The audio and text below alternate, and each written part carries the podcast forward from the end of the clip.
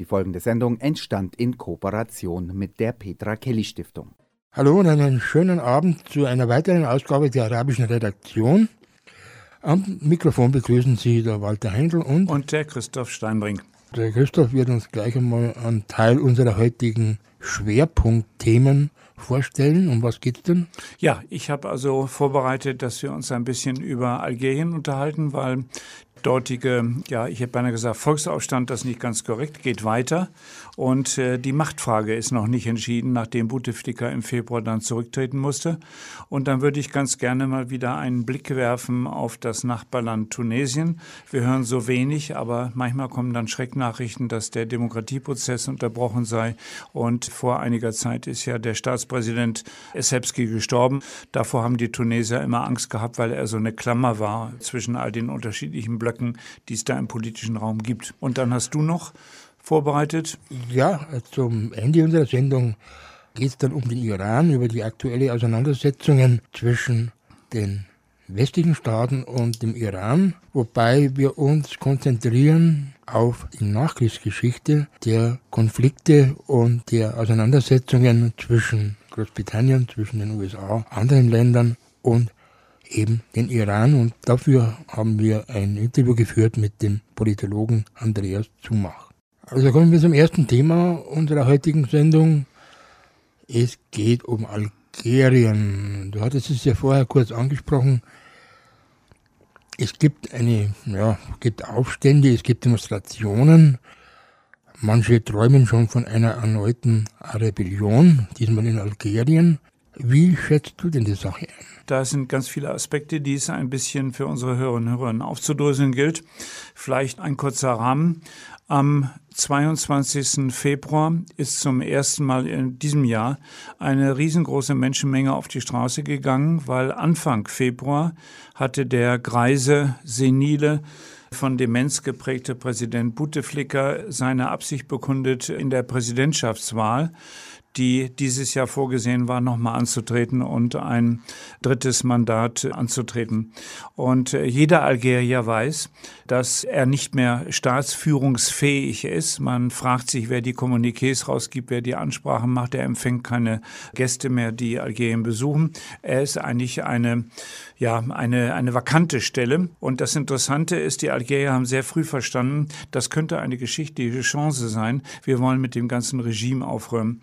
Und es haben am Anfang äh, ein paar Studenten demonstriert, die dann verhaftet worden sind. Und dann gibt es ja immer was ganz Geniales. In der Moschee am Freitag versammeln sich ja ganz viele Menschen überall im Lande. Und dann lässt sich vortrefflich nach der Moschee dieser Menschenstrom umleiten äh, zu einer Demonstrationsstätte. Und der 22. Februar, den müssen wir uns merken, ist sozusagen das Startsignal gewesen dafür, dass die Bevölkerung auf die Straße gegangen ist. Ich finde das ein gigantisches Phänomen, weil wir haben ja damals, als die Aberellion 2011 losging in Tunesien und dann die anderen Länder gefolgt sind, wir haben ja die weitere Entwicklung gesehen und wir haben uns immer wieder die Frage gestellt, Algerien könnte ja eigentlich sich einklinken, eines der mächtigsten Länder neben Ägypten im arabischen Raum und dann vor allen Dingen im Maghreb. Und das haben die Algerier nicht getan. Und ich habe damals immer erklärt, und das gilt auch sicherlich heute noch, denen sitzen natürlich die schwarzen Jahre 92 bis 2000 im Nacken, wo es einen grausamen Bürgerkrieg gegeben hat zwischen Islamisten und staatstragenden Kräften. Und die Zahlen von 200.000 Algeriern, die dabei ihr Leben gelassen haben, verschwunden sind. Bis heute weitere Schicksale nicht aufgeklärt, Foltergefängnisse. Die ist den Algeriern einfach tief ins Fleisch eingebrannt, ihrer Geschichtsempfindung. Denn sie haben ja auch unter der französischen Kolonialherrschaft ab 1835 nie was anderes als Gewalt erfahren. Also man muss ähnlich wie bei den Palästinensern sagen, das ist ein Volk, das eigentlich nie eine friedliche Phase gehabt hat, wo es eine Zivilgesellschaft hätte entwickeln können. Nach der Unabhängigkeit Unabhängigkeit nie eine Zeit gehabt hat, wo es ähm, seine Sprache und Kultur hätte pflegen können, gebildet worden ist, sondern sie haben immer Folterknechte vor sich gehabt, die sie grausam unterdrückt haben. Und wir kennen ja den Kampf, der 54 bis 62 dann endgültig zur Unabhängigkeit geführt hat. Also ich will sagen, ein Volk, das mehr als ein Jahrhundert eigentlich nur Gewalterfahrung hat. Deswegen haben die 2011 gesagt, ja, das haben sie nicht so gesagt, sondern das ist einfach psychologisch so erklärlich. Äh, wir trauen uns nicht, wir nehmen lieber mit dem Status quo im Moment, wo es uns nicht gut vorlieb. Und wir sehen ja, was in Tunesien und dann später in Ägypten passiert ist, wo dann die Armee übernommen hat und, und, und. So, das ist einmal der Hintergrund. Jetzt ist was ganz Interessantes passiert. Es gibt so etwas wie eine Eigendynamik in dieser Protestbewegung. Wir sollten vielleicht nicht von Aufstand sprechen, weil das geht von Anfang an nur um gewaltfreie Demonstrationen. Man hat relativ früh auf der Straße Slogans gehört wie äh, das Regime muss weg, Schluss, nicht nur Bouteflika soll weg, sondern man hat sehr schnell eine fundamentale Regimekritik gemacht, also eine Systemkritik. Jetzt war die große Frage, die sich natürlich die Beobachter der Szene gestellt haben, was macht die Armee? Wir wissen, in arabischen Ländern, wenn es knüppeldick kommt, ist immer irgendwie die Privattruppe des Präsidenten unterwegs. Das war beim Irak so, das war im, im Libyen so und das andere ist die Armee. In Tunesien ist die Armee nicht eingeschritten, weil sie immer kurz gehalten worden ist von Ben Ali. Der hatte aber seine eigenen Schlägertrupps, vor denen das Volk auch Angst hatte. Und hier ist jetzt zum ersten Mal etwas passiert, dass die Armee und die Polizei nicht sofort eingegriffen hat. Das zeigt zwei Dinge. Zum ersten, sie sind von der Wucht dieser Demonstration unheimlich überrumpelt worden. Das war in ihrem politischen Fahrplan bis zu den Präsidentschaftswahlen mit dem einzigen Kandidaten Bouteflika so nicht vorgesehen. Und das zweite ist, die Armee selber ist gespalten. Sie ist ja einer der drei, vier großen Machtstützer in diesem Regime neben der Industrie neben dem Geheimdienst und der Polizei. Die hatten ein anderes Szenario vorgesehen und äh, allein, dass Bouteflika nochmal sozusagen aufs Schild gehoben worden ist, zeigt, man hat sich in den Kulissen nicht auf einen vernünftigen Präsidenten, der eine neue Epoche eingeleitet hätte, einigen können. Also das ist eigentlich ein Versagen des herrschenden Regimes. Das hat das Volk genutzt. Natürlich gibt es zwischendrin so Senken, wo dann nicht mehr alle Algerier auf der Straße sind, aber das Faszinierende ist, das Volk hat durchgehalten aus dem anfänglichen im Februar ist eine Massenbewegung geworden. Und zwar erstreckt sich das auf alle größeren Städte. Selbst in den Südprovinzen Tamanrasset, Janet, hat es Demonstrationen gegeben. Das war also nicht nur auf Algier beschränkt. Jetzt versuche ich mal einen Sprung zu machen. Es gibt einen neuen Begriff für diese äh, Bewegung, die heißt im Arabischen Hirak. Das ist ein Begriff, der heißt übersetzt Bewegung, der im algerischen Arabischen dieser Form nicht vorgekommen ist. Und ich habe herausgefunden, Hirak ist ein Begriff, den gibt es auch noch nicht so lange. Es gibt eine Bewegung im Jemen vor dem Krieg, der jetzt stattfindet. Und zwar gab es da ein Mouvement du Sud, eine Bewegung des Süden, die hat sich Hirak genannt, die also versucht hat, im Jemen im Rahmen der Arabellion äh, Veränderungen herbeizubringen. Wir wissen ja, dass damals auch die Ausläufer der Arabellion etwas im Jemen bewirkt hat. Und die zweite äh, Form, wo dieses, dieser Begriff Hirak ganz mächtig nach vorne gekommen ist, das gibt's immer noch, aber darüber hören wir sehr wenig. Das ist Le Mouvement Populaire du Rif, das heißt im Rifgebirge eine Volksbewegung. Das betrifft Marokko, also den Nachbarstaat im Westen von Alger. Das ist eine Sozialbewegung, die auch schon seit vielen Jahren unterwegs ist und ein Stück für regionale Autonomie eintritt und wirtschaftliche Abgehängtsein bekämpft. Und das haben die Algerier übernommen. Und praktisch seit dem 22. Februar, wie ich schon sagte, heißt diese Bewegung im algerischen Arabisch Le Hirak. Und das Spannende ist, da ist eine Eigendynamik entstanden, die ganz lange ohne politische Forderungen außer der Präsident muss weg, die ganze Clique, die mit ihm verbandelt ist, muss weg, der Geheimdienst muss weg. Wir wollen nicht mehr dieses Regime haben, wir wollen Freiheit, wir wollen auch wieder ein Stück Herrschaft über die öffentlichen Plätze. Ich kenne Algier sehr gut und man hat gesehen, bei den letzten Demonstrationen hat die Polizei an diesen historischen Plätzen vor der großen Post, vor dem Parlament oder so, versucht, die Demonstranten auf die Bürgersteige abzudrängen in die Nebengassen. Also eine der Forderungen ist unter anderem geworden, das ist interessant für uns Europäer, die Demonstranten fordern, dass sie wieder einen öffentlichen Raum einnehmen dürfen in dieser Stadt und in den anderen Städten. Was hat sich gebildet? Das kann man natürlich historisch sagen.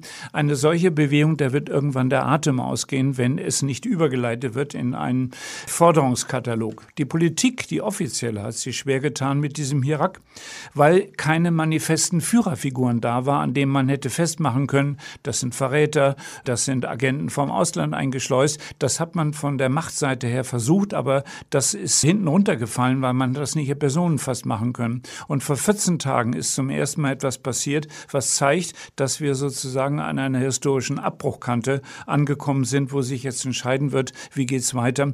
Da haben zum ersten Mal Demonstranten auch in der Kabylei, aber auch in Algerien die Fahne der Kabilen gezeigt. Und die Polizei hat sie ergriffen. Wir haben etwa zwei bis 300 Demonstranten, die verhaftet worden sind, darunter ein ehemaliger Offizier der algerischen Befreiungsarmee. Das ist ein Mujahedin. Die haben einen heiligen Status, wenn sie gegen die Franzosen gekämpft haben. Da leben hier nicht mehr allzu viele. Die zweite Forderung dieser Bewegung, die sich inzwischen formuliert hat, das werde ich noch im Einzelnen aufdröseln, ist, sämtliche Gefangenen, die im Rahmen der Demonstration, vor allen Dingen Jugendliche sind das gewesen, verhaftet worden sind, die müssen freigelassen werden. Das ist so eine sine qua non. Unter dem machen sie es nicht. Das, was du gerade angesprochen hast, erinnert mich doch fatal an die Gelbwesten, zum Beispiel in Paris oder in Frankreich. Ja, das habe ich natürlich auch im Kopf. Auf der anderen Seite gibt es die Forderungen nach Rücktritt eine Regierung des ganzen Systems, ja in vielen Ländern Europas. Weg mit dem Establishment. Mhm. So. Mhm. Also ich sehe da durchaus Parallelen auch in der Entwicklung. Ja, ich würde sagen, das ist definitiv richtig, wenn man das so sieht. Ich würde sagen, hier ist es ein Tick existenzieller. Der Vergleich mit dem Gelbwesten kam ja natürlich auch sofort. Auch diese Bewegung hat ihre Schwierigkeiten, auch wenn der Macron mit Milliardensummen darauf eingegangen ist, um sie zufriedenstellen zu können und der scheinbar im Moment politisch die Kurve gekratzt hat, was das Gefahrenpotenzial, was von den Gelbwesten politisch ausging, gewonnen hat. Am Schluss muss irgendwie eine Phase kommen und da fehlt vielen natürlich die kreative Form. In welcher Form können wir denn die Forderungen, die wir eigentlich an das System haben, weil auch bei den Gelbwesten ging es ein Stück ans System. Der, der Streit um die Dieselpreiserhöhung, das war ja nur die Initialzündung. Es ging ja dann später um das Sozialsystem insgesamt, Abbau der Sozialleistungen, keine Züge mehr in den Städten, Krankenstationen abgebaut und, und, und. Also das ist sehr schnell sehr umfassend geworden. Wie kann man das in den politischen Prozess so einbringen? dass es zu einer Veränderung im Strukturellen kommt. Und genau dieses Problem haben die Algerier. Ich mache mal an der Stelle weiter. Die, die Frage ist also sehr berichtet, die wird uns gleich noch beschäftigen. Mach mal eine Art Resümee. Ich bin ja auch in Kontakt über französischsprachige Organe aus Algerien, ein bisschen mit, ja, was so Wissenschaftler in Algerien denken. Da gibt es sehr viele Soziologen und Politologen, die sehr kluge Interviews gemacht haben. Und einer hat mal sehr schön gesagt, das historische Verdienst dieses Hirak, dieser Volksbewegung ist, wir haben eine Lektion in Demokratie gelernt. Das versteht er folgendermaßen. Wir haben gelernt, friedlich zu bleiben. Über 24 Demonstrationsfreitage hinweg sind wir friedlich geblieben. Wenn es Gewalt gab, dann höchstens von Polizeiseite. Das Zweite, was wir gelernt haben, ist, es war eine fröhliche Unternehmung, es war etwas Lockeres dabei, weil wir gespürt haben, nachdem die erste Hürde, dass Bouteflika sich nicht mehr als Präsidentschaftskandidat stellt, genommen worden ist, kam jetzt die Frage, wir wollen mehr. Es müssten die Slogans untersucht werden. Die waren am Anfang noch ganz nett. Einfach weg mit Bouteflika, weg mit seiner Clique und, und, und. Das ist heute sehr viel politischer geworden. Und das scheint etwas zu sein, was an, an das Herz des Regimes geht aus den Forderungen, es hat im Februar noch und dann später im Juni verschiedene Formen der Organisation gegeben. Was mich nicht überrascht hat, ist, von den traditionellen Parteien, jetzt mal von der Präsidentenpartei RDE abgesehen, hat man wenig gehört. Selbst meine Freundin, die Hanuna, die trotz Kiskel mit ihrer Partie du Travail, die ist im Moment im Gefängnis, hört man wenig äh, Konstruktives. Das heißt, der politische Apparat, der mitgespielt hat bisher in diesem Regime, der hatte ja seine Feigenblattfunktion. Es kann von der Richtung nicht erwartet werden, dass die einen neuen Gesellschaftsentwurf vorlegen. Die haben sich getroffen und haben versucht, so etwas wie einen Rat äh, vorzuschlagen, der aus 13 namhaften Leuten bestehen soll. Sie haben auch Namen genannt und haben dem Interimststaatspräsidenten vorgelegt und würden gerne einen nationalen Dialog. Das sind so große Worte, aber das ist auch mit Inhalt gefüllt führen. Am 15. Juni ging aber etwas anderes voraus. Zum ersten Mal in Algerien nach der Befreiung 62 hat es hier eine Konferenz von zivilgesellschaftlichen Bewegungen gegeben. Da war die Menschenrechtsorganisation drin, da war SOS Rassisme drin und ich will sie nicht alle aufzählen. Die haben sich getroffen. Sie haben zunächst keinen Raum, den muss man beantragen bei irgendwelchen Verwaltungen, den haben sie nicht bekommen. Aber sie sind dann auf einen Raum ausgewichen, wo sich viele hundert Menschen getroffen haben und darüber debattiert haben, wie kann es weitergehen. Und da ist zum ersten Mal ein ganz interessanter interessanter Gedanke gekommen. Man hat gesagt, wir fordern jetzt politisch eine Übergangszeit. Denn in welcher Phase stecken wir? Nachdem Bouteflika nicht wieder antrat, war jetzt die Frage, wer repräsentiert eigentlich den Staat? Und dann hat man sozusagen aus den Kulissen geholt den ehemaligen Präsidenten des Senats. Das ist so eine Art zweite Kammer, die aber politisch keine große Bedeutung hat, nämlich den Abdelkader Ben Salah. Aber das ist auch eine Gestalt, die sich natürlich im Dunstkreis von dem ehemaligen Präsidenten Bouteflika aufgehalten hat. Von daher ist er nicht sehr beliebt. Und die Regierung, die er einberufen hat, sind natürlich auch alles Leute aus den alten Seilschaften mit diesen Leuten zu reden, kam für die zivilgesellschaftliche Bewegung in dieser Form nicht in Frage. Die staatsrechtliche Frage, wie kann es denn jetzt weitergehen, wurde mit zwei Antworten bedacht. Das Regime hat gesagt, wir müssen ganz schnell Präsidentschaftswahlen herbeiführen, denn dieser Interimspräsident ist nach der Verfassung nur für eine bestimmte Zeit in Kraft. Jetzt hatten die verrückterweise für den 4. Juli einen neuen Termin angesetzt für Präsidentschaftswahlen. Und da muss ich sagen, das ist wirklich eine Nachtnummer, die aber witzig ist. Die ist abgesagt worden, diese Wahl, weil es keine Prätendanten gegeben gegeben hat, die bereit waren, sich zur Wahl zu stellen. Das muss man sich vorstellen. Da ist ein äh, Staatspräsidentamt offen, das gewählt werden, besetzt werden soll, und da ist kein Kandidat, der gewählt werden kann, was sich niemand zur Verfügung stellt. Nicht mal das Regime hat es geschafft, eine, eine Strohfigur sozusagen vorzuschieben. Also unheimlich interessant. Das Wachtvakuum geht weiter. Der jetzige Interimspräsident ist eigentlich verfassungswidrig. Aber der Staatsrat hat gesagt, wir müssen das so lange durchhalten, bis wir regulär Wahlen haben, aus denen was vorgeht. Die eine Richtung sagt, wir müssen gucken, dass wir in dieser Interimszeit diskutieren, in welchem Staat wollen wir leben. Eine wirklich fundamentale neue Frage, um einen Bruch herbeizuführen mit dem bisherigen korrupten, nur von der Rentenökonomie lebenden Staatsträger. Das Zweite, was man vorgeschlagen hat, dann müssen wir darüber nachdenken, was an der Verfassung geändert werden muss. Wir können einen Interimspräsidenten, der sozusagen pro forma auch mit der Legitimation des Volkes nochmal die Interimszeit begleitet, ernennen. Wir können auch Menschen ernennen, die eine Regierung bilden, die aber unter Kontrolle dieses Interimsgremiums sozusagen geschäftsvertretend bis eine gewählte Regierung eingesetzt werden kann. Die Geschäfte leitet einfach damit Algerien auch weiter regiert werden kann, internationalen Konferenzen teilnehmen und so weiter. Die Gegenseite ist eine gewesen, die gesagt hat, wir müssen als erstes in einem nationalen Dialog, den Begriff habe ich vorhin genannt, der spielt eine große Rolle in diesen ganzen Bemühungen um einen Übergang. Wir müssen erst den Präsidenten besetzen, den Präsidentenposten. Das ist eindeutig natürlich eine Position, da kann das Regime mitziehen, weil das ist das klassische Terrain. Wenn wir erstmal einen Präsidenten haben, dann werden wir jetzt nicht noch Grundfragen über die Struktur dieses neuen Staates, der entstehen soll, stellen, sondern wir werden weitermachen wie bisher.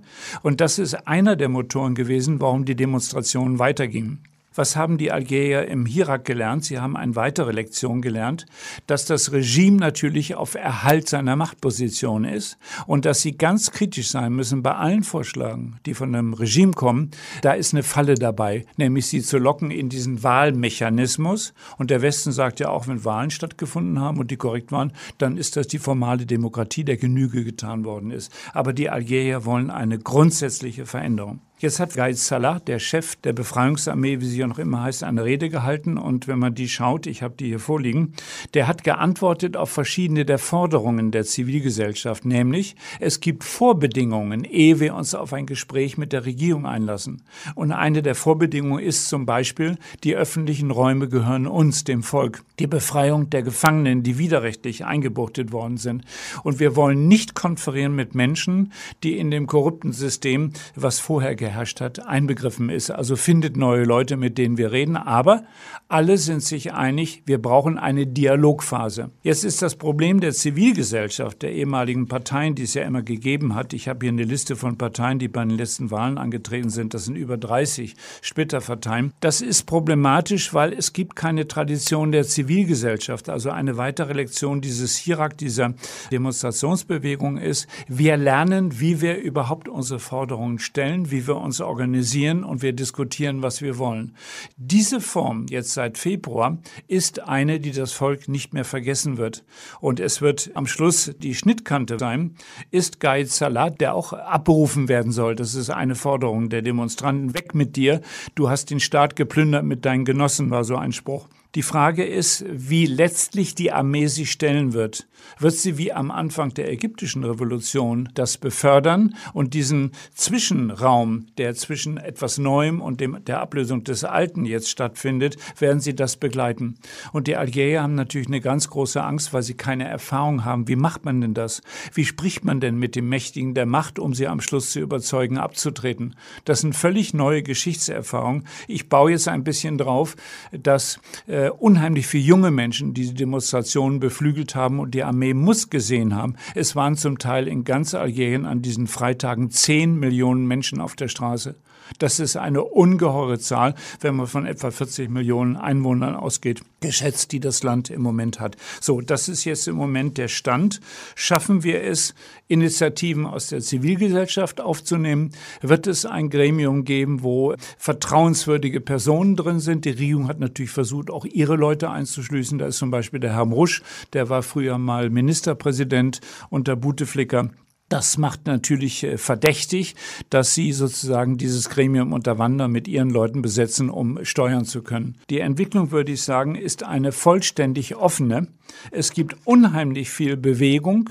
Es gibt unheimlich viel Gruppierungen, die versuchen, sich zu artikulieren. Die Frage ist, finden wir kluge Köpfe, die diese Forderung sozusagen in einen politischen Prozess einbringen, der die Armee davon abhält, sozusagen nochmal die Machtfrage zu stellen. Die ginge natürlich, wenn sie Panzer auffahren lassen. Das haben wir ja 88 erlebt. Da wird hemmungslos geschossen. Also wenn diese Linie nicht überschritten wird und diese Dialogfähigkeit, die auf allen Seiten da ist, weil nicht vergessen, die Demonstrationen waren bisher vollständig friedlich. Das hat es im arabischen Raum in dieser Form noch nie gegeben. Ja, jetzt kommen wir zum zweiten Schwerpunkt unserer heutigen Sendung, Tunesien. Da befürchten ja viele, dass sich nach dem Tod des Präsidenten Essebsi etwas ändern wird und vielleicht nicht unbedingt zum Guten. Ja, das kann man wirklich sagen. Also Essebski ist gestorben. Wir wussten immer, irgendwann ist seine Zeit aus. Er stirbt in einem unguten Moment, weil Tunesien bis heute seit 2011 als Ursprungsland der Arabellion, wo es losging, sozusagen immer noch pendelt zwischen Sozialprotesten, weil bestimmte Versprechen nicht eingelöst werden, die die sozialen Lebensbedingungen der Menschen sichtlich verbessern und Strukturanpassungsprogrammen. Also ganz anders, als wir es bei Algerien erleben. Tunesien ist sehr dem Einfluss des Auslandes, besonders der internationalen Geldgeber natürlich, nicht internationaler Währungsfonds, Weltbank und so weiter, von denen sie abhängig sind, auch EU. Also da muss sie Rücksicht nehmen. Also diese Strukturanpassungsprogramme gehen ja, das wissen wir aus der Geschichte, immer zu Ungunsten der arbeitende Bevölkerung aus. Und die Angst, die jetzt sitzt, die ist schon sehr früh formuliert worden. Ich habe einen Artikel aus der tunesischen Presse gelesen. Da hieß es, endet mit dem Tode Essebski so bei uns der arabische Frühling in Tunesien, äh, entsteht ein Loch. Denn das Problem ist, dass die Partei, die er gegründet hat, die ihn ja auf ein Schild gehoben hat, die auch dazu angetan war, nämlich äh, Nieder Tunis, der Ruf der Appell von Tunesien heißt das übersetzt, der war ja erfolgt, diese Gründung, um sozusagen den Ghanouchi von der Ennahda, der äh, islamistischen Partei, ein Stück in Schach zu halten. Die haben ja die ersten Wahlen gewonnen vor 2013, aber sie haben sehr klug mit Blick auf Ägypten gesehen, was ihre Moslembrüder dort angerichtet haben nach der Machtübernahme von Morsi.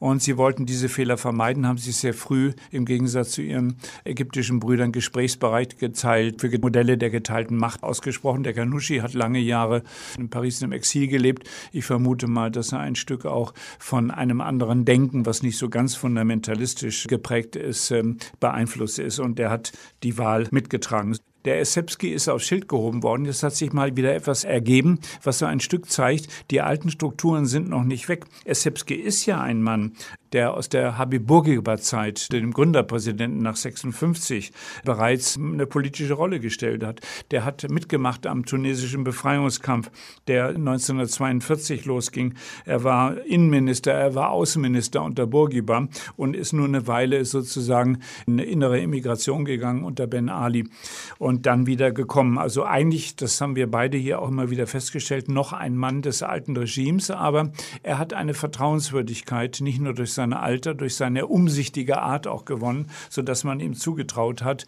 diesen Übergang in eine neue Form der Republik verträglich zu gestalten. Der hat durch seine etwas rigide Art einzugreifen einen jungen Ministerpräsidenten, den er verrückterweise ja noch selber berufen hat, den Youssef Shahed, sozusagen in Opposition zu ihm gebracht. Auch der Shahed stammt aus der Partei Nieder Tunis. Und der wollte ein Stück Tunesien ummodeln und äh, sich ein bisschen lösen aus diesen Zwängen internationaler Geldgeber. Und das hat den Präsidenten Essebski, der er mit dem Westen paktieren wollte, ein Stück herausgefordert. Das hat zu Turbulenzen geführt, sodass im Parlament ganz viele Abgeordnete, die ja eigentlich die Mehrheit ingehabt haben mit dieser Partei, Niedertunis, ausgetreten sind und eine eigene Partei gegründet haben. Und damit hat Niedertunis die Mehrheit verloren. Und eigentlich sind im Moment im Parlament die Ennahda-Leute, die ein relativ solider dieser Block sind, eigentlich die Mehrheit. Das Verrückte ist, das ist unerklärlich, aber im arabischen Raum sehr häufig. Irgendwann hat der Essebski die Idee gehabt, na gut, ich werde irgendwann abtreten, setzt doch meinen Sohn ein. Er hat einen Sohn, den hat er zum Chef von Nida Tunis gemacht, was zu einer weiteren Austrittswelle geführt hat. Also dieses, ich sag mal ironisch, dynastische Denken scheint da sich Bahn gegriffen zu haben. Und das haben die Tunesier natürlich nicht gutiert. Außerdem muss man sagen, ich sagte eben, die pendeln immer noch zwischen Sozialprotesten und Strukturanpassung, auch wenn sie, was die Stellung der Frau anbetrifft, große Fortschritte gemacht haben. Sie haben eine extrem fortschrittliche Verfassung. Das ist wirklich ein, ein qualitativer Sprung gegenüber dem Regime von Ben Ali, dem Vorgänger es sind einfach keine Veränderungen im Wirtschaftsbereich. Wir haben eine ganz hohe Arbeitslosigkeit immer noch und Jugendlichen. Das war ja einer der Auslöser für die Revolte 2011. Das Zweite ist, es geht halt mit der Wirtschaft nicht voran. Sie sind total abhängig vom Tourismus und dann genügt das wieder irgendein durchgeknallter Fundi einen Attentat macht und schon bricht der Tourismus ein. Außerdem haben sie inzwischen immer mehr sozusagen sind sie im, im Gefolge der libyschen Krise in Mithaftung gegangen, weil unheimlich viele Flüchtlinge über die libysch-tunesische Grenze kommen. Es gibt am Westen, sehr nah an dieser Grenze, ein riesiges Flüchtlingslager, das überfordert dieses kleine Miniland Tunesien mit sechs, sieben Millionen Einwohnern vollständig. Ich sehe nirgends die EU dem Land mal wirklich unter die Arme greifen äh, versucht und sagt, wir helfen euch mit der Flüchtlingsfrage, weil wenn ihr die bei euch behaltet, dann haben wir sie nicht bei uns. Nach dem Ausstieg der USA aus dem internationalen Atomabkommen mit dem Iran steigern sich gegenseitige Provokationen. US-Präsident Donald Trump hat im Mai 2018 den einseitigen Ausstieg seines Landes verkündet und neue Finanz- und Handelssanktionen gegen den Iran verhängt. Trotz dieses Vertragsbruchs hielt der Iran zunächst an dem Abkommen fest, droht aber nun mit dem schrittweisen Rückzug und erhöht den Druck auf die anderen Vertragspartner. Im Vorfeld häufen sich nun die Provokationen, welche durchaus auf einen bewaffneten Konflikt hinauslaufen könnten. Das eher schlechte Verhältnis des Iran zu den westlichen Staaten, vor allem zu USA und zu Großbritannien, reicht mindestens zur Mitte des 20. Jahrhunderts zurück, als 1953 auf Betreiben eben dieser beiden letztgenannten Länder der demokratisch gewählte iranische Premierminister Mohammed Mossadegh gestürzt wurde. Über diese historische Situation und über die Einordnung der letzten Provokationen und Vorwürfe gegenüber den Iran die fatal an frühere Falschinformationen, vor allem der USA, erinnern, zum Beispiel an das vietnamesische Tonkin, an die diversen sogenannten Kriegsgründe gegen den Irak und so weiter, haben wir mit dem Taz-Korrespondenten Andreas Zumach gesprochen. Außerdem beleuchten wir die Hegemoniebestrebungen am Persischen Golf. Und dann natürlich die ganze Rhetorik, die eine kriegsvorbereitende Rhetorik ist nach allem, was wir in den letzten 40 Jahren in ähnlichen Fällen erlebt haben. Es fing ja schon an in den frühen 60er Jahren mit Vietnam. Also es gab im Falle von Vietnam natürlich den berühmten Fall von Tonkin, in dem nach Darstellung der amerikanischen Regierung, damals von Präsident Johnson gegenüber dem Kongress, angeblich US-amerikanische Schiffe im internationalen Seegewässern beschossen worden seien. Mit dieser Lüge hat der amerikanische Präsident damals den Kongress überredet, dem Krieg gegen den Vietcong, also die Nordvietnamesen und die Kommunisten zuzustimmen. Später hat sich herausgestellt, das war eine absolute Fälschung und Lüge.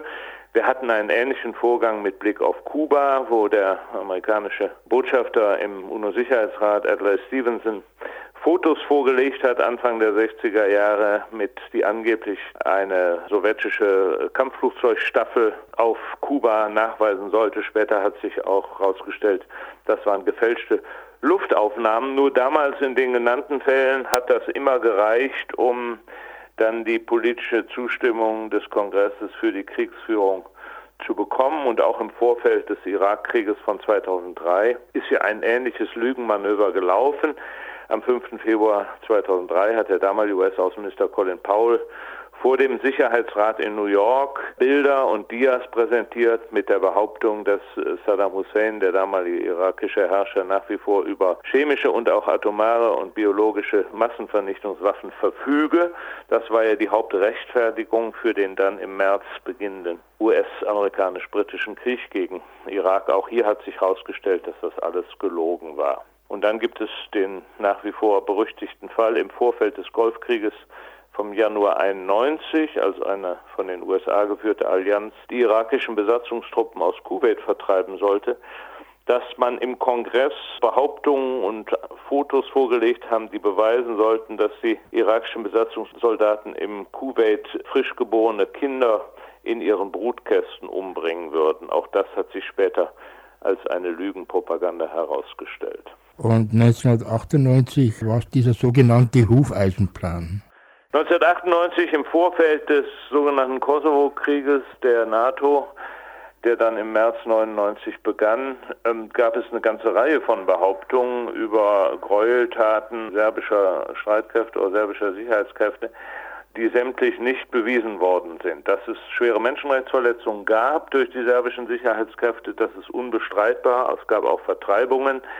Es gab auch Menschenrechtsverstöße auf Seiten der damaligen kosovarischen Befreiungsbewegung UCK. Die sind meistens dann medial hier nicht verbreitet worden, sodass auch in der Wahrnehmung der Öffentlichkeit eine zunehmende Schieflage hergestellt wurde und es gab dann eine Reihe von tatsächlichen Massakern in der ersten Hälfte 99, die dann alle seitens der NATO-Regierung, auch seitens gerade der deutschen Regierung, der serbischen Seite zugeschrieben wurde. Das war das Massaker von Ratschak am 16. Januar 99 und so weiter wo es bis heute keine eindeutigen Beweise über die Täterschaft und die Verantwortlichkeiten gab. Aber in dieser Vorphase hin zum Krieg waren das ganz entscheidende Weichenstellungen, um gerade in Deutschland die Öffentlichkeit zu gewinnen zur Unterstützung des dann folgenden Krieges. Kommen wir zurück zum Iran. Viele sagen ja auch, dass dieses ganze zerrüttete Verhältnis zwischen den Westmächten, allen voran Großbritannien und die USA, zurückgeht auf 1953, als indirekt interveniert wurde, zumindest um den damaligen Premierminister Mossadegh zu stürzen.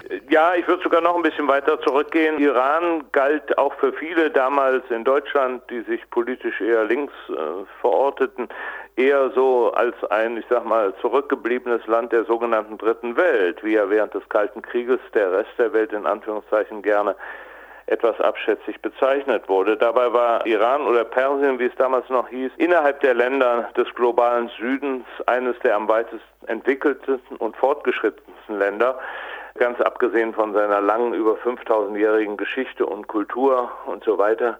Die USA hatten intensive Beziehungen zu Persien, auch Großbritannien. Das waren aber vor allem Ausbeutungsbeziehungen, weil britische und US-amerikanische Ölfirmen die Ölfelder Persiens kontrollierten und ausbeuteten. Und dann haben in diesem angeblich rückständigen Dritte Weltland 1950 freie, geheime, allgemeine Wahlen stattgefunden unter völlig gleichberechtigter Beteiligung der Frauen.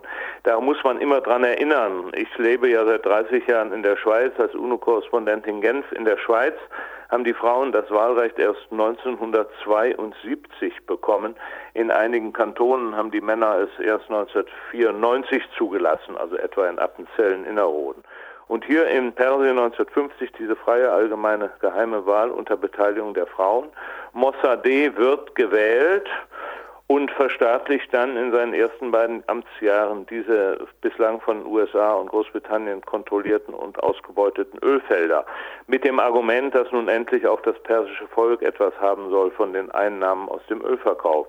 Und daraufhin ist Mossadegh 1953 mit kräftiger Hilfe der CIA und des britischen Auslandsgeheimdienstes MI6 gestürzt worden. Und es ist eben die Diktatur des Schahs von Persien installiert worden, der dann in den nächsten 26 Jahren der wichtigste Verbündete des Westens in der Region war, vor allem der wichtigste verlässliche Lieferant von möglichst preiswertem Öl. Und im Gegenzug ist der Schah von Persien bis an die Zähne aufgerüstet worden, gerade auch um seine innenpolitische demokratische Opposition niederzuknüppeln. Die damaligen größten Flüchtlingsbewegungen nach West-Berlin und Westdeutschland in den 50er und 60er Jahren waren iranische Männer, die den Folterkammern der Savak entkommen sind. Die Savak war die berüchtigte persische Geheimpolizei. Und das funktionierte halt, dieses Bündnis, bis zur Revolution im September 79.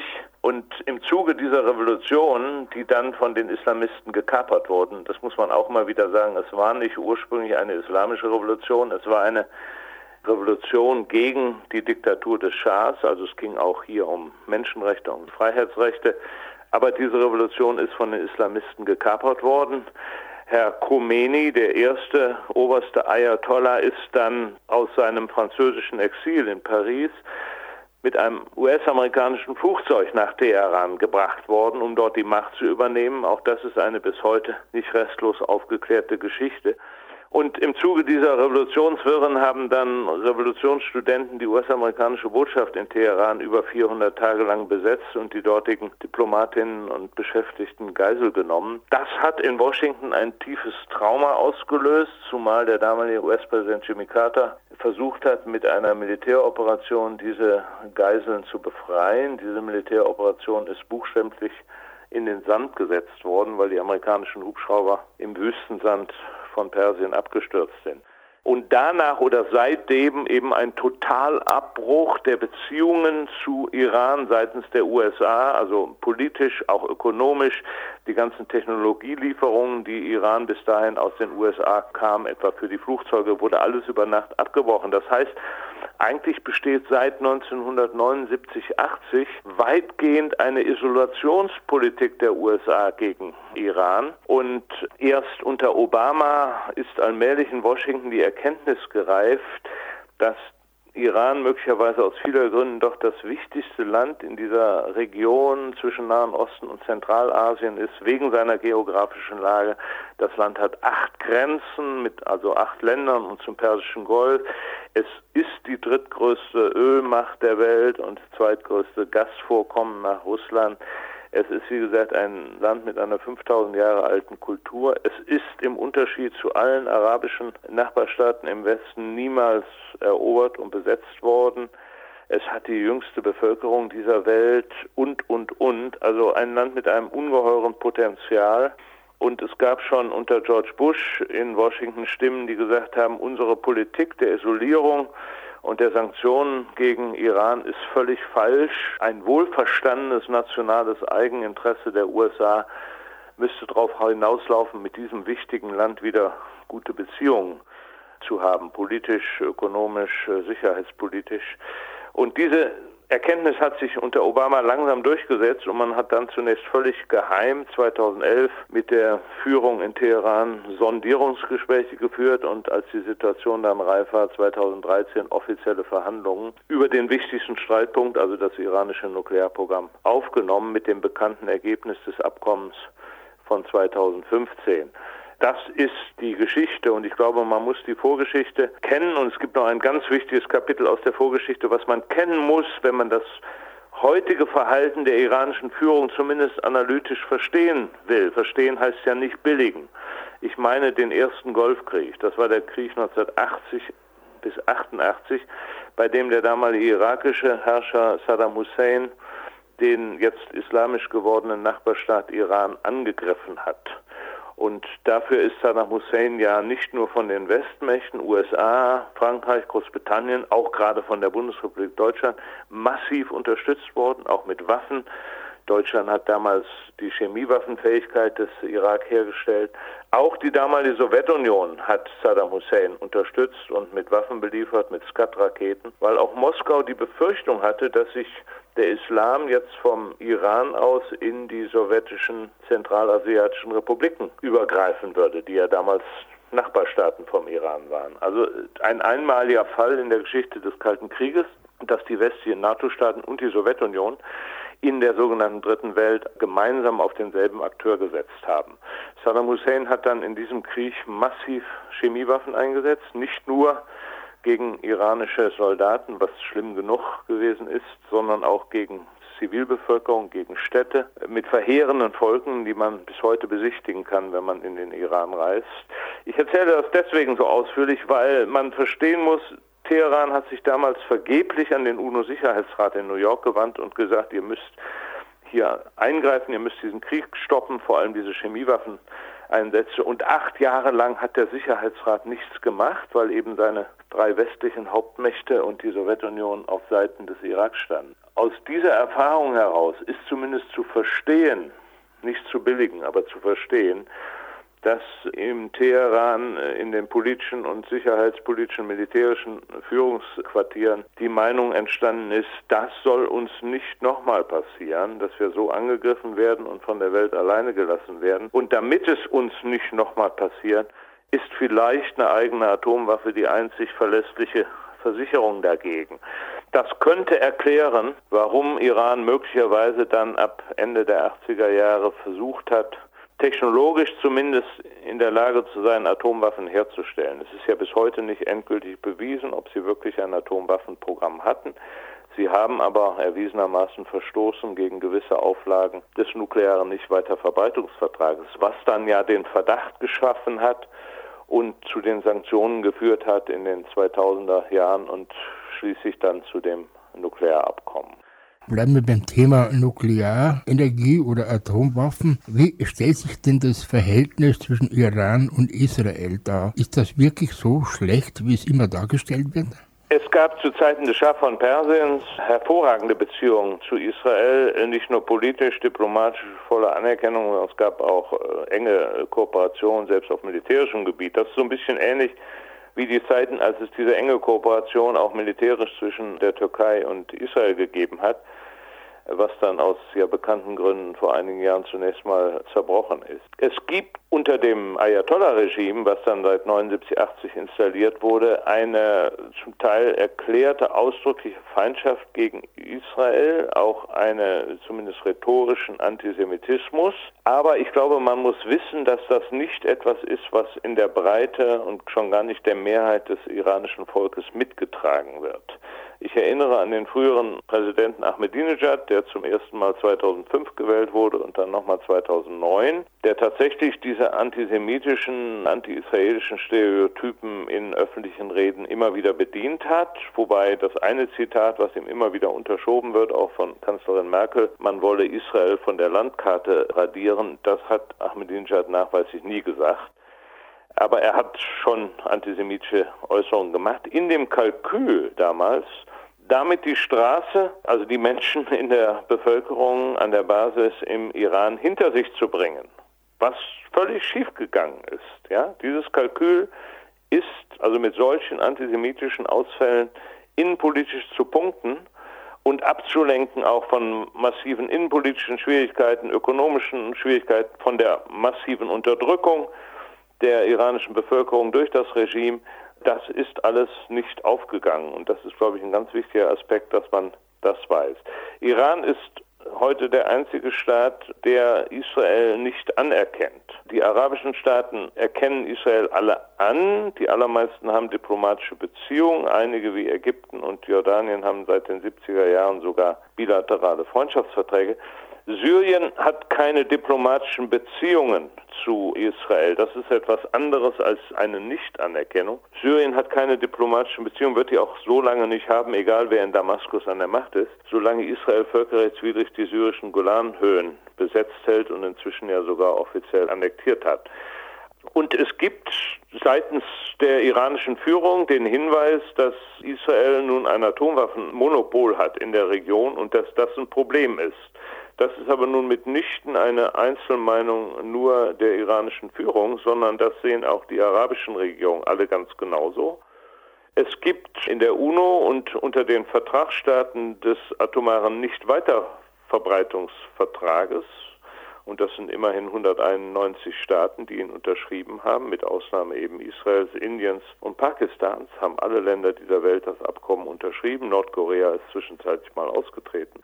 Unter diesen Staaten gibt es schon seit fast zehn Jahren, seit der vorletzten Überprüfungskonferenz im Jahre 2000 in New York, den Beschluss, dass endlich eine UNO-Konferenz stattfinden muss, die darüber diskutiert, im Nahen Mittleren Osten eine Zone frei von atomaren, chemischen und biologischen Massenvernichtungswaffen einzurichten. Und in diesem Beschluss vom Mai 2010 wird ausdrücklich gesagt, daran müssen natürlich alle Staaten teilnehmen, die hier in irgendeiner Weise relevant sind für diese Frage. Und das ist natürlich Israel wegen auch seiner schon heute existierenden Atomwaffen. Bis heute weigert sich Israel, zu einer solchen Konferenz teilzunehmen und wird in dieser ablehnenden Haltung von Washington unterstützt. Das führt zu einem wachsenden Unmut unter den Vertragsstaaten des Nichtweiterverbreitungsvertrages, abgesehen von dem Unmut darüber, dass die fünf offiziell anerkannten Atomwaffenmächte USA, Russland, Frankreich, Großbritannien, China bis heute ihre Abrüstungsverpflichtungen aus diesem Abkommen nicht erfüllt haben. Aber dieser Unmut wird, ich fürchte, bei der nächsten Überprüfungskonferenz im Mai 2020 in New York zu einem Scheitern führen.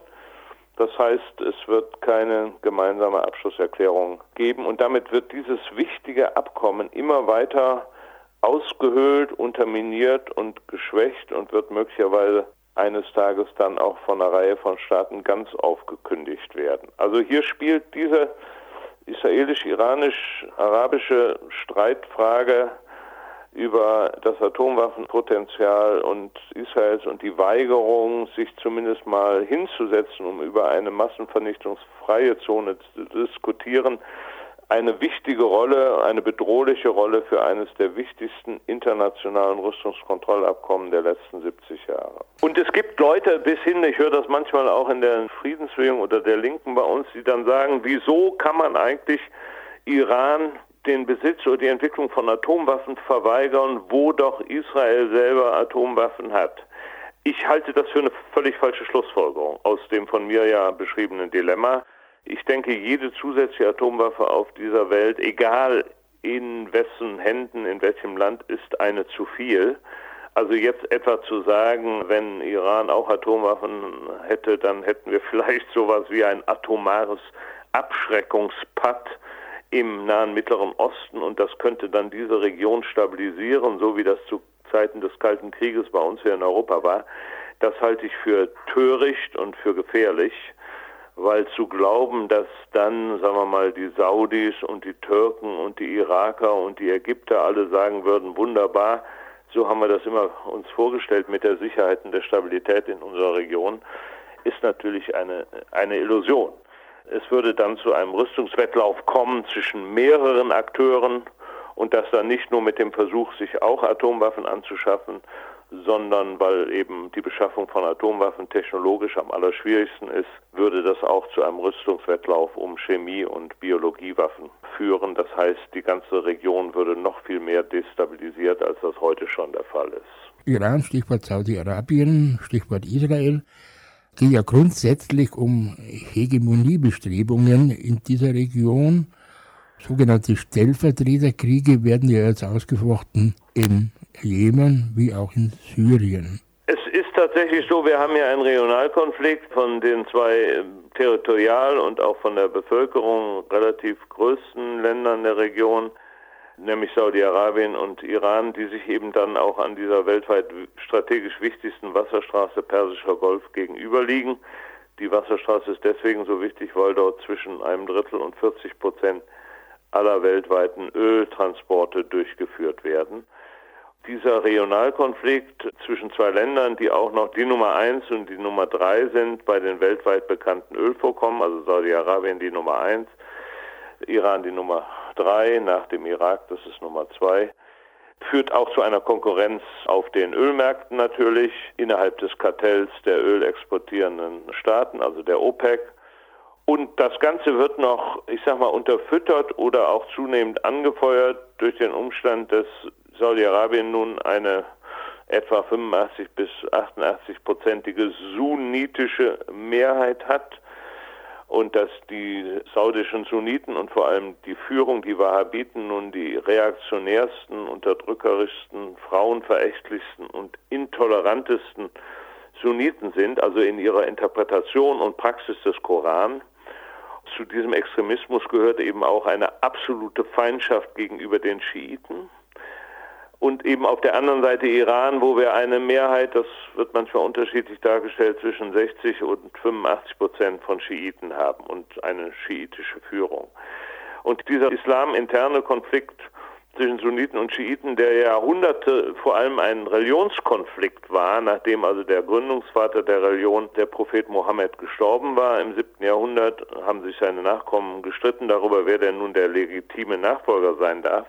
Und aus diesem Streit ist dann dieses Schisma entstanden, dieser Spaltung in das Schiitentum und das Sunnitentum. Aber wie gesagt, über Jahrhunderte vor allem ein theologischer Streit. Es gab eine große Schlacht in Kerbala im Nordirak, aber abgesehen davon war das ein theologisch-politischer Streit. Es gab in den Ländern, wo die eine Gruppe die Minderheit war, aber politisch die Macht hatte, oft Diskriminierung der Mehrheit. Also konkret im, im Irak unter Saddam Hussein wo die Sunniten so etwa 30 bis 32 Prozent darstellen und Saddam Hussein ein Sunnit war. Er war kein religiöser Führer, er war immer ein säkularer Führer, aber er gehörte halt den Sunniten an. Dort wurde die schiitische Mehrheit, etwa 60 bis 61 Prozent, diskriminiert. Das heißt, die durften in vielen Berufen nicht sein, die durften keine Offiziere oder gar Generäle in den Streitkräften und in der Polizei stellen. Es gab auch zum Teil handfeste Unterdrückung. Aber den Grad an blutiger Fehde, der inzwischen in den letzten zehn Jahren entstanden ist, hat es vorher nie gegeben. Und der ist nur erklärbar durch den US-amerikanisch-britischen Krieg gegen Irak 2003 und die nachfolgende achtjährige Besatzung Iraks durch die USA. In diesen achtjährigen Besatzungen haben die Amerikaner die irakischen Sunniten und Schiiten systematisch gegeneinander ausgespielt, aufgehetzt und beide Seiten mit Waffen ausgerüstet. Das ist der Nährboden gewesen, auf dem dann die Terrororganisation des Islamischen Staates entstanden sind. Das, was ja ursprünglich eine Art Schutztruppe war für die sunnitische Minderheit, die sich durch die amerikanischen Besatzungssoldaten und die schiitischen Milizen bedrängt sahen.